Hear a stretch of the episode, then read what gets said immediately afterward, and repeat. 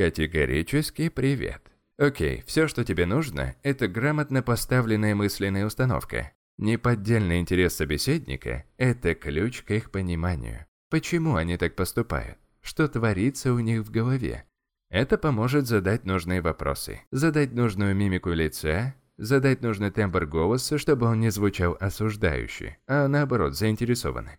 Я не собираюсь топить тебя миллионом техник и советов по организации такой беседы. Я дам всего парочку.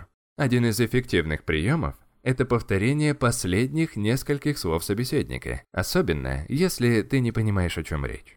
Ты будто переспрашиваешь. Пытаешься разъяснить вопрос, то есть ты имел в виду, если ответ последовал «да», то ты все сделал правильно. Тем самым ты не только создал мостик в общении, но также дал понять, что ты искренне заинтересован в своем собеседнике. Второй совет. Когда собеседник тебе открывается, не осуждай его. Когда человек делится чем-то сокровенным, в этот момент он смотрит на тебя. Не осуждает ли он меня?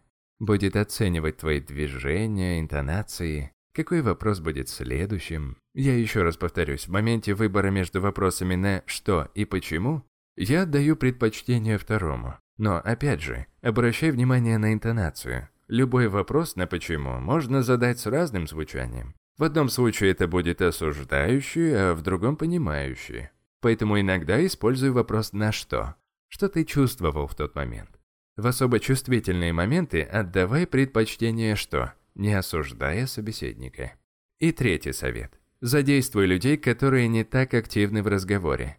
Не всем нам удается легко включаться в беседу. Кому-то проще постоять в сторонке и отмолчаться.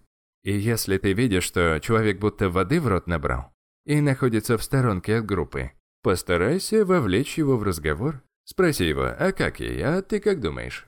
Частенько у нас есть что сказать, но мы просто не знаем, как залететь в беседу. Поступая так, ты возводишь себя в позицию лидера и располагаешь к себе этого человека. Может, он тебе об этом и не скажет, но эффект будет, поверь. Особенно это важно для интровертов.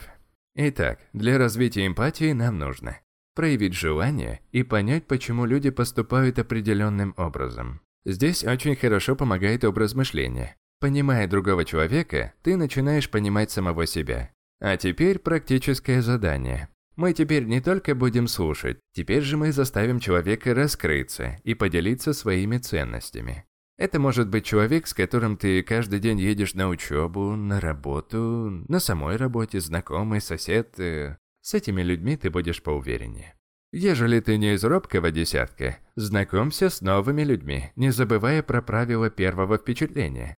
Допустим, в транспорте. Рядом с тобой э, пассажир, Долгая поездка, так завяжи ты разговор с этим попутчиком. Спроси его, куда он или она едет на работу. Если на работу, не утомляет ли его такая долгая поездка?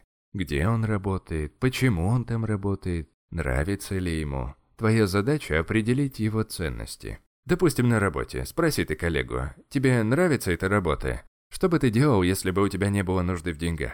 О чем бы ты ни спросил, постарайся копнуть чуть глубже. Узнай, что двигает человеком. Почему он делает то, что он делает, и почему ему что-то не нравится.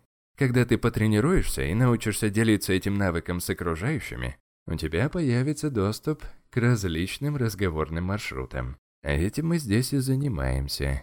Спасибо за прослушивание. Этот подкаст прекрасно дополняет телеграм-канал «Книги на миллион», где обосновалось аж 250 выжимок на книги по саморазвитию. Всего 15-минутная запись и только самые главные мысли из самых полезных книг. Ссылку паркую ниже. А тебе я желаю всего самого высококачественного. Услышимся в следующем подкасте. Пока.